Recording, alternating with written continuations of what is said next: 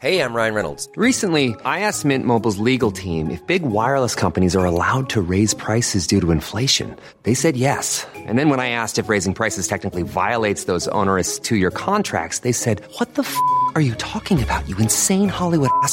So to recap, we're cutting the price of Mint Unlimited from $30 a month to just $15 a month. Give it a try at mintmobile.com slash switch. $45 upfront for three months plus taxes and fees. Promo rate for new customers for limited time. Unlimited more than 40 gigabytes per month. Slows. Full terms at mintmobile.com. Quem é a mulher que causou espanto em João? Apocalipse 17. Comentário de Mari Persona. o versículo 18, o capítulo 17 de Apocalipse, versículo 18, diz assim: E a mulher que viste é a grande cidade que reina sobre os reis da terra. Em Apocalipse 21, versículo 10, ah, versículo 9.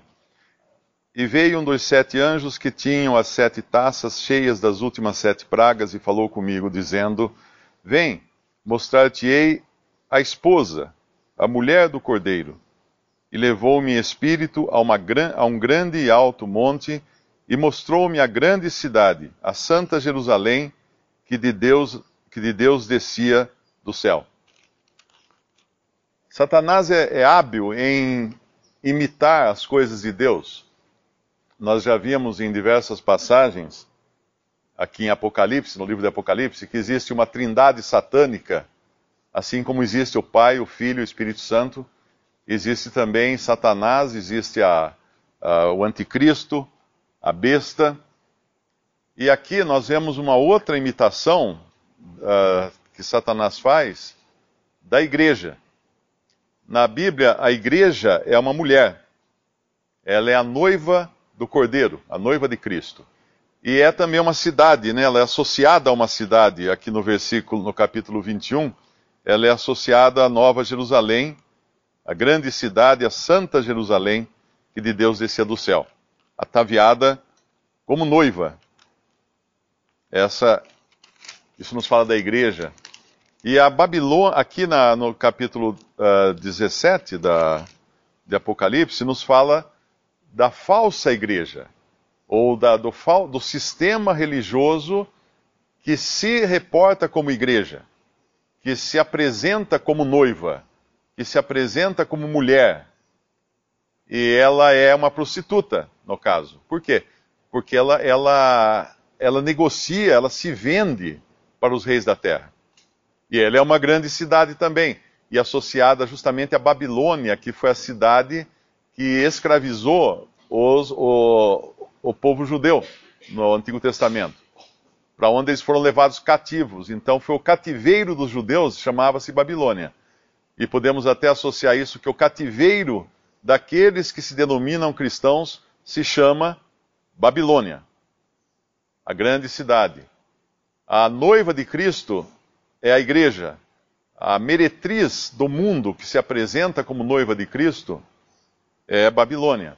É essa grande meretriz aqui. Então, existe uma, todo um paralelo entre aquilo que é de Deus e aquilo que os homens fizeram, incitados pelo diabo, para enganar e para manter cativos os homens também.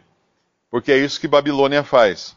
Ela está no versículo 1 do nosso capítulo, ela é grande. No versículo 1 fala: Vem mostrar-te-ei a condenação da grande prostituta. Ela não é pequena, ela é bem grande, ela é bem ah, extensa. Que está assentada sobre muitas águas. Águas nos falam de, de pessoas, de multidões, de nações. E ela domina então. E ela está sentada também sobre a besta. Ah, tem um versículo que fala ah, onde ela está sentada sobre a besta, no versículo 3, né? Tem- Levou- Levou-me em espírito a um deserto e vi uma mulher sentada sobre uma besta de cor escarlata, cheias de nomes de blasfêmia, tinha sete cabeças e dez chifres. Nós vemos a besta ser associada ao governo secular, enquanto essa mulher domina, então, sobre muitas águas, ela é grande, ela tem influência sobre o governo secular, sobre os poderes estabelecidos nesse mundo. E ela está onde no versículo 3? Num deserto. Por quê? Porque, obviamente, não pode existir nada que, que traga alimento onde essa besta está, onde essa Babilônia, ou essa mulher, essa falsa igreja, essa meretriz está. Uh, eu, eu, entendo que essa meretriz, ela começa lá em Apocalipse, capítulo, capítulo 2, quando nos é, é dito da prostituição, na carta à igreja de Tiatira. Essas sete igrejas são, uh, elas têm vários aspectos, mas um dos mais importantes é que elas representam sete épocas da cristandade na terra, do testemunho cristão na terra, envolvendo tanto falsos como verdadeiros. Mas ó, a bandeira cristã fincada na terra é apresentada aqui em sete épocas ou sete fases. E no capítulo 2 de Apocalipse, versículo, versículo 20, isso nos fala de uma época onde muita coisa aconteceu entre os cristãos que começaram a namorar com os poderes do mundo e no fim, aqueles que eram perseguidos se transformaram em perseguidores. E aqui a gente já via o embrião da cristandade como nós a vemos hoje, como um grande sistema mundial que, que atrai a muitos e, e também uh, escraviza muitos. No versículo, no capítulo 2 de Apocalipse, versículo 18, ele se dirige a ela como filho de Deus. E isso é, é, significativo porque ele não é o filho de Maria, nesse sentido, no qual ele está se dirigindo a ela. Porque a, a cristandade chegou um momento em que deixaram de considerar o filho de Deus e começaram a considerar o filho de Maria. E a exaltar Maria como aquela que dá ordens para o filho. E que se alguém quisesse obter algum favor do filho, teria que ir primeiro a Maria, para Maria dar ordem para o filho. E no versículo 20, ela tem outra característica: Tenho contra ti que toleras Jezabel, mulher que se diz profetiza, ensinar e enganar os meus servos para que se prostituam e comam do sacrifício da idolatria. Então ela, ela é uma mulher, ela tem essa característica de, de, de permitir que uma mulher ensine. Uh, obviamente que em Cristo não há homem nem mulher. Na posição que todos os salvos têm em Cristo, não há homem nem mulher, não há servo, nem, nem rico, nem senhor, não há, nem, eh, não há escravo, nem, nem senhor, não há judeu, nem gentil em Cristo. Não há. Mas na ordem que Deus estabeleceu para a igreja no mundo, há. Existe uma distinção. Uh, Deus estabeleceu ordem nas coisas para que as coisas funcionem e não, não desviem para o erro. E o fato aqui de uma mulher ensinar, o que ela fez? Ela levou para que se prostituíssem e para que comessem sacrifícios da idolatria. Sempre que é tirada a ordem que Deus estabelece, existe prostituição, existe idolatria, existe erro, existe engano. E aqui no nosso capítulo, essa mulher então está no deserto, que é um lugar onde não tem nada para comer, mas ela tem uma aparência muito grande. No versículo 4 de Apocalipse 17, ela está vestida de púrpura e de escarlata, adornada com ouro e pedras preciosas e pérolas, tem na sua mão um cálice de ouro. Então, para a aparência humana, para, ah, para impressionar o ser humano, ela tem muito que impressiona. Mas, obviamente, ela é a mãe das prostituições, que fala no versículo 5, e é embriagada no versículo 6 do sangue dos santos e do sangue das testemunhas de Jesus. Uh, em primeira instância, aqui, ela é a que perseguirá aqueles que vão testemunhar de Cristo depois do arrebatamento da igreja, no tempo de grande tribulação, ela vai martirizar, ela vai perseguir, ela vai matar. Esse grande sistema que um dia levou o nome de Cristo na terra, mas é um sistema vazio de Cristo, está num deserto, ela vai ser a perseguidora daqueles que vão anunciar, do pequeno remanescente de judeus fiéis que irá se converter durante os sete anos após o arrebatamento da igreja e vai anunciar então o evangelho do reino. Mas ela, num certo sentido também, é a mesma que é culpada do sangue de muitos santos ao longo dos tempos. Quem já leu a história da Inquisição, e é bom lembrar que existe a Inquisição católica e existe a Inquisição protestante.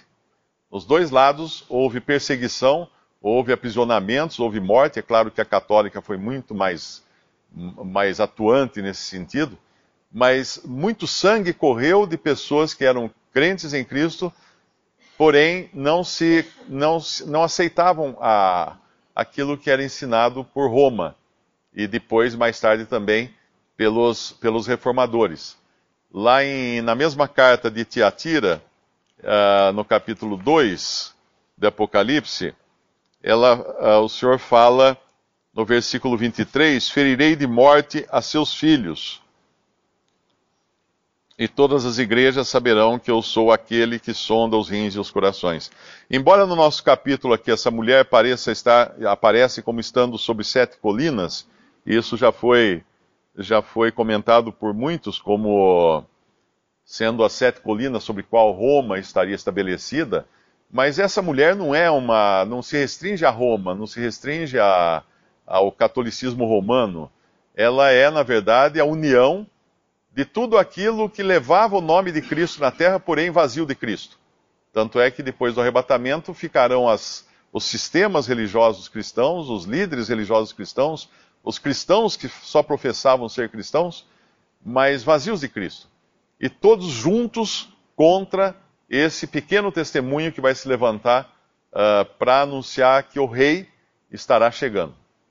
Esse espanto de João, no final do versículo 6, ele pode ter uma razão, porque João só conhecia a igreja uh, como ele tinha vivido até então, que é a igreja do primeiro século. E de repente ele vê uma que se identifica como noiva ou como mulher e não tem nada a ver com aquilo que ele conhecia. Então, obviamente, ele se maravilha ou se espanta. No versículo 6, depende da tradução, fala uh, espantei-me, aqui fala maravilhei-me, com grande admiração ou com grande espanto. Por quê? Porque essa não é a pessoa que eu conheço, essa não é a noiva que eu conheço ele poderia dizer, né? Uh, e no versículo, o anjo fala, no versículo 7, por que te admiras? Eu te direi o mistério da mulher e da besta que, que atrás, que a, sobre a qual ela cavalga, a qual tem sete cabeças e dez chifres, isso nos fala de governo, isso nos fala de autoridade da besta sobre a qual a mulher está montada. Uh, ele, ele fala em mistério, ele fala de mistério dessa mulher, porque toda essa descrição aqui, ela não é literal mas ela tem um sentido de mistério, um sentido espiritual, um sentido de símbolos. E a gente tem que entender isso também para não, não cair no erro de interpretar algumas coisas que, uh, que são simbólicas como literais.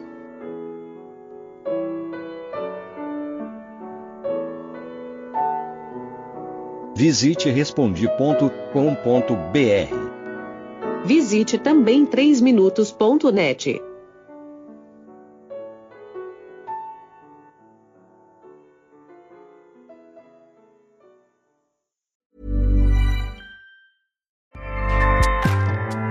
ACAST powers the world's best podcasts. Here's a show that we recommend.